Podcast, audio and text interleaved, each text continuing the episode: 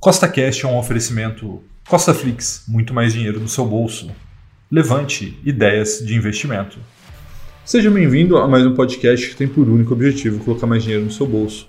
E no podcast de hoje eu vou te mostrar as três ações de tecnologia que estão no meu radar nesse momento e que podem entrar na minha carteira em um futuro bem próximo, tá bom? Então, se você já gostou do tema desse podcast, segue o CostaCast aí na sua plataforma, pois temos três podcasts por semana, sempre com o mesmo intuito colocar mais dinheiro no seu bolso. Lembrando que nada do que eu falo aqui é uma recomendação de compra e de venda, é apenas para te inspirar a investir melhor, tá bom? Então, vamos lá. Eu estou sempre olhando o mercado, né, os diversos setores, né, tem oportunidade por tudo quanto é lado, né, apesar das bolsas, tanto brasileira quanto americana, estarem na máxima, né, sempre existe possibilidade, uma característica do mercado, da bolsa de valores, né, ele sempre te dá uma oportunidade e premia aqueles que sabem onde procurar. Né, e eu sempre gosto de procurar em bons setores, né, setores que permitem que você ache mais empresas. Né, então é mais fácil você pescar num lugar onde você sabe que tem bons peixes do que ficar procurando novos lugares lugares para pescar. Tá? Então, o setor de tecnologia é um desses setores. E por que, que eu gosto do setor de tecnologia? Tá?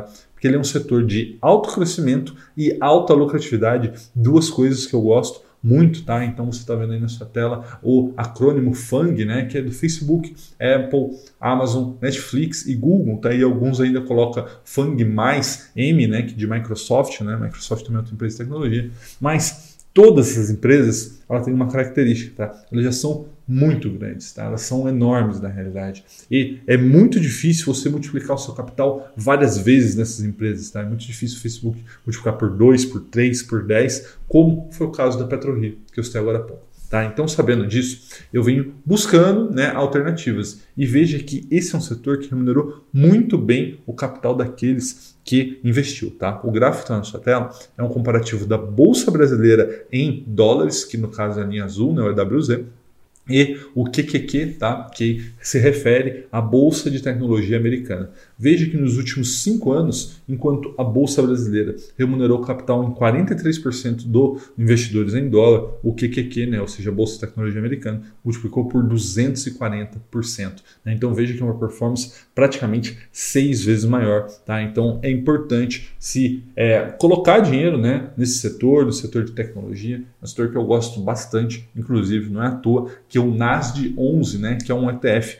que replica o QQQ, né, que está na sua tela, está na minha carteira, tá? em uma carteira do Milhão com Mil, que é uma série que eu faço aqui no meu canal, onde eu invisto publicamente. Tá? Então, dito isso, vamos falar sobre essas três empresas que, como eu disse, na minha visão, tem grandes possibilidades de multiplicação do capital. Tá? A primeira delas é a Coinbase, tá? O ticker dela só tem lá nos Estados Unidos, não tem na Bolsa Brasileira, é Coin, né, de moeda, tá? E ela é uma das maiores corretoras de criptomoeda do mundo, fez o seu IPO em abril de 2021, então recentemente, tá? E possui 56 milhões de usuários, ou seja, muito, muita gente, presença em mais de 100 países, incluindo o Brasil, tá? E mais de 223 bilhões de dólares na sua plataforma ali sob gestão, que dá mais do que um trilhão de reais, ou seja, é muito, muito dinheiro. Tá? E aí você pode falar assim, pô, Rafael, mas eu sei que você não gosta de IPO, né? Tanto que as ações da Coinbase caíram 27% já desde o seu IPO, tá? E eu também não gosto de Bitcoin, tá?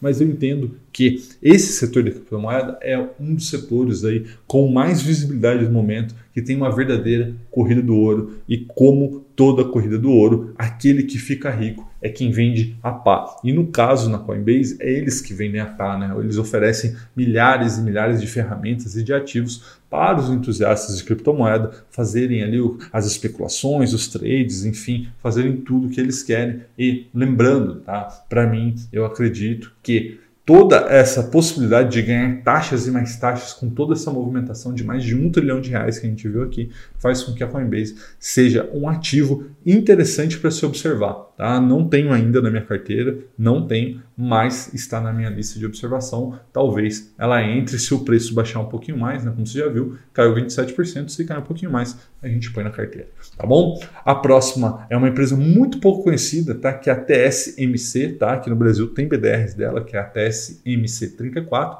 tá? mas ela é a fábrica de semicondutores de Taiwan, tá? e ela é responsável por nada mais, nada menos do que 54% do market share global de chips né, de semicondutores. Então, para você ter ideia, todas as grandes empresas do mundo são clientes da TSMC. A gente está falando de Apple, está falando da Amazon, está falando da Qualcomm, da Foxconn, todas as empresas que fazem ali placas, fazem eletrônicos, tem aí na TSMC muito provavelmente um dos seus fornecedores, tá? E a gente viu aí que essa questão de chip é uma questão estratégica, né? Trouxe até uma manchete aqui para você dizendo que sem chips Volkswagen do Brasil, né, paralisa parte da produção, tá? Esse é um assunto muito muito sério, tá? O desenvolvimento não só da humanidade, mas da economia global depende da produção de semicondutores e esses caras, tá? Como você viu, são responsáveis por mais da metade dos chips produzidos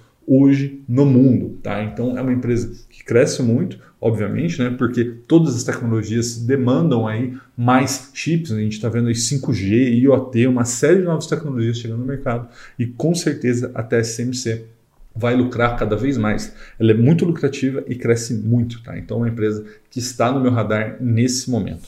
Tá?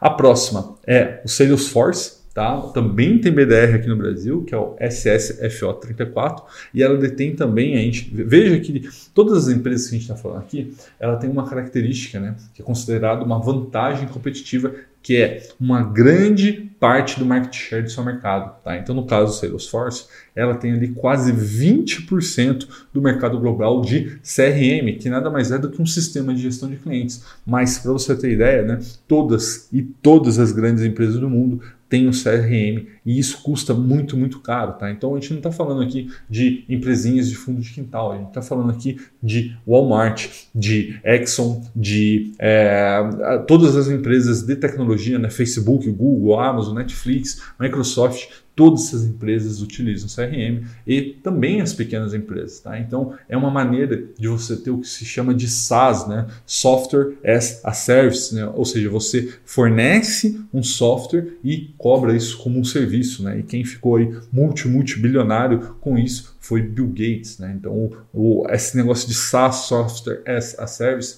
é algo muito interessante para o investidor e a Salesforce é uma das maiores do mundo nesse caso. Tá? Então, veja que ela cresce e cresce muito de maneira lucrativa. Né? Ou seja, veja que a sua receita anual do Salesforce multiplicou aí por 5 em pouco menos de 5, 6 anos. Né? Ou seja, um crescimento de mais de 26% ao ano.